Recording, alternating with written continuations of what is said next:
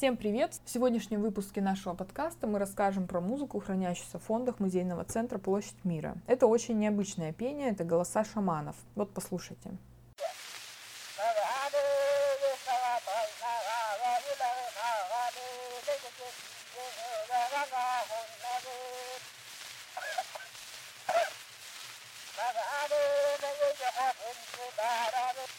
Это был голос шамана, записанный в 1927 году.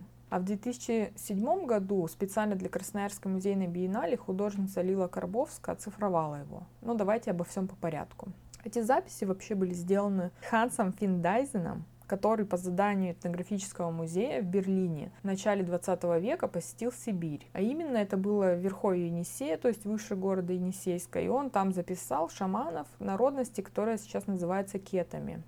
Он записал вроде как их обманом, потому что диктофон тех времен назывался он фонограф, был чем-то похож на граммофон, то есть такой большой аппарат, и записывались звуки на специальные восковые барабаны. Вместо микрофона и была труба, которая, ну, как вот у обычного граммофона выглядит. Человек, который издавал звуки, должен был их издавать прямо непосредственно их в эту трубу. И шаманы, общаясь с Финдайзеном, уже знали, что такое фотография, и не очень-то соглашались фотографироваться. О том, что их записывают на эту странную штуку, Финдайзен решил промолчать, то есть он притворился больным, а присутствие этого аппарата объяснил тем, что ну, он ему очень необходим.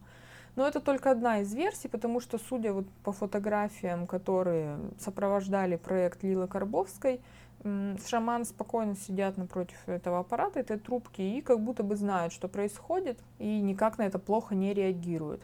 В течение почти двухлетнего пребывания в Сибири ему удалось записать 95 валиков. То есть после этого он вернулся на родину к себе в Германию и увез с собой, кроме голосов сибирских шаманов, еще их там одежду, домашнюю утварь этого народа, орудия труда. Давайте послушаем еще один фрагмент из этих записей.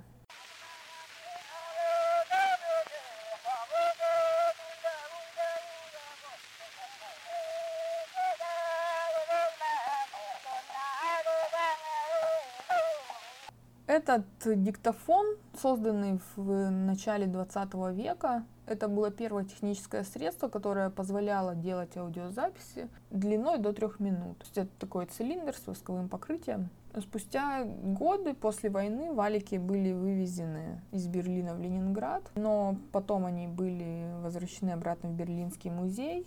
В этнографическом музее Берлине хранится больше 16 тысяч восковых валиков почти со всего мира. И в 2007 году польская художница, которая теперь живет в Германии, Лила Карбовская, ну, отыскала их и убедила перенести записи с восковых вот этих носителей на CD-диски.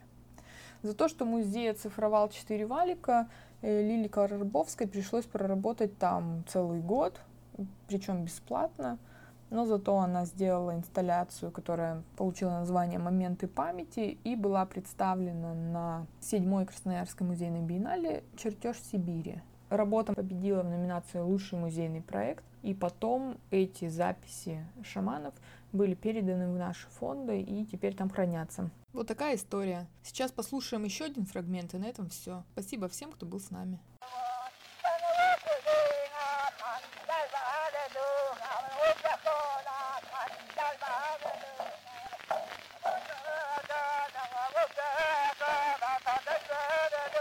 Mm-hmm.